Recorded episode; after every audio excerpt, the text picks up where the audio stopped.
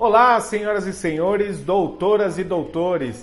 Eu sou o PH, sou advogado criminalista e este é o canal Penal com PH, o direito penal em 3D, de maneira descomplicada, diferente e muito divertida.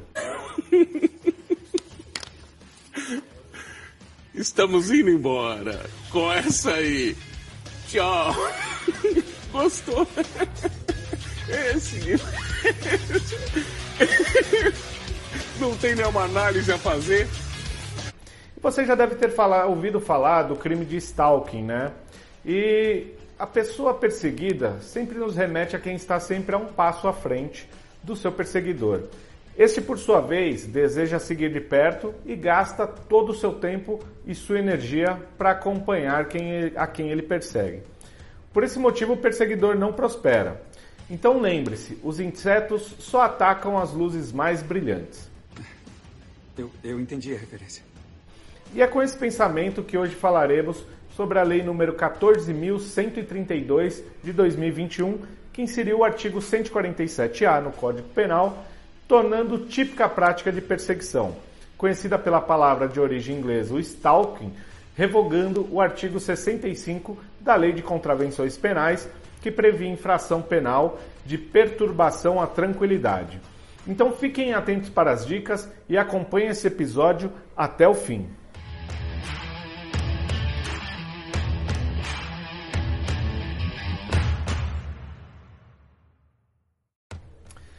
E no mês de março desse ano, 2021, foi sancionada então a lei que passou a vigorar, que passou a vigorar a partir de 1 de abril, criminalizando a conduta de perseguição, ou como já dito do inglês stalking.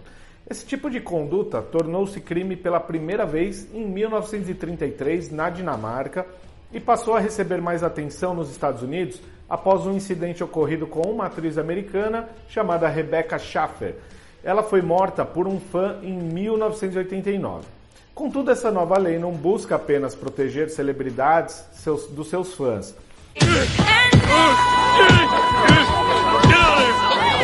Shoot, I forgot my lightsaber. Oh wait, here it is. O perseguidor ele pode ser muito perigoso, pois ele sabe tudo sobre a pessoa que ele persegue. Ele sabe de suas rotinas, dos lugares onde costuma frequentar, das pessoas íntimas a ela, dos seus hábitos e de todas as suas preferências. E a nova lei foi inserida no capítulo 4 do Código Penal, que cuida dos crimes contra a liberdade individual. Bom, e para começarmos então uma análise mais apurada, retiramos do texto do artigo 147-A algumas é, peculiaridades a primeira é que ele exige uma habitualidade na conduta para cometer esse tipo penal. É, o agente ele deve perseguir reiteradamente a vítima. Caso contrário, a conduta é atípica e não configura crime algum.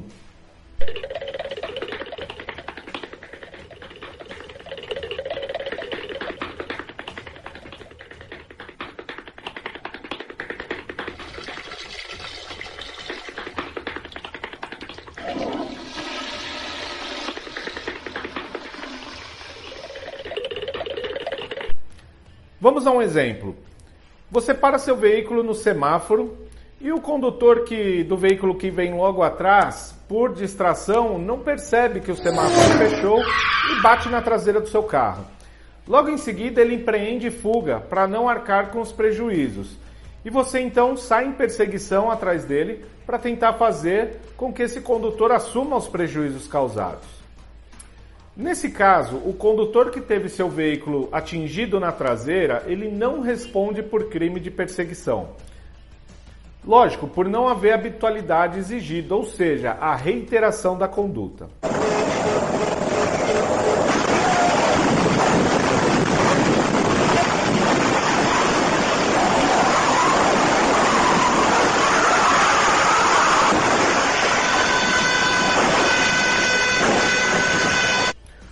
Ponto trazido pelo artigo são os meios de cometimento desse tipo de delito, que pode ser por qualquer meio. E hoje os perseguidores é, utilizam-se muito mais dos meios digitais, como redes sociais, por exemplo. E eles são chamados de cyberstalking. para perseguir virtualmente suas vítimas.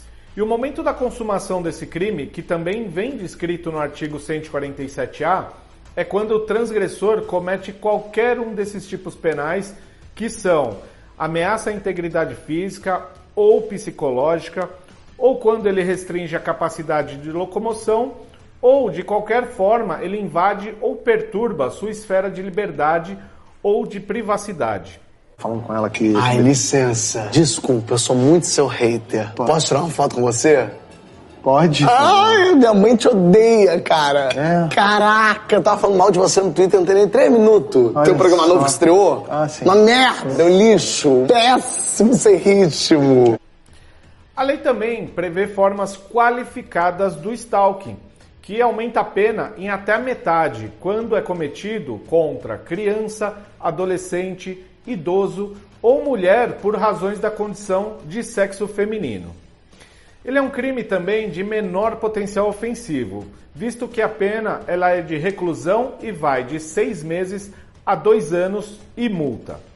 E uma coisa interessante: pode um procurado pela justiça, que é perseguido pela polícia, alegar que está sendo vítima desse crime por ele ser reiteradamente perseguido e tendo por esse motivo a sua capacidade de locomoção diminuída? Tá de sacanagem, xerife? Xerife! É um brincalhão. Isso é um fanfarrão, xerife. É brincadeira. Óbvio que não, né, galera? Caso contrário, a polícia não poderia mais cumprir nenhum mandado de prisão. Que onda é essa, mano? Esse bicho carrega a luva do cara, mano. Tá preocupado com a prisão? Mais ou menos, não vou mentir, mais ou menos, né? Que ninguém não sabe o que vem daqui pra frente, não. Notem que a conduta dos policiais pode até ser típica, posto que eles praticam todas as condutas trazidas no artigo. Mas a ilicitude será excluída, uma vez que os policiais estarão agindo na forma do artigo 23, inciso 3 do Código Penal, que é a exclusão da ilicitude pelo estrito cumprimento do dever legal, não configurando por esse motivo eh, crime algum.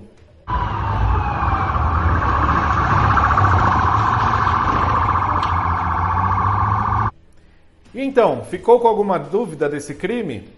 Se ficou, deixe sua mensagem com as dúvidas, críticas ou elogios aqui nos comentários. E é isso, pessoal. Espero que tenham gostado desse nosso bate-papo.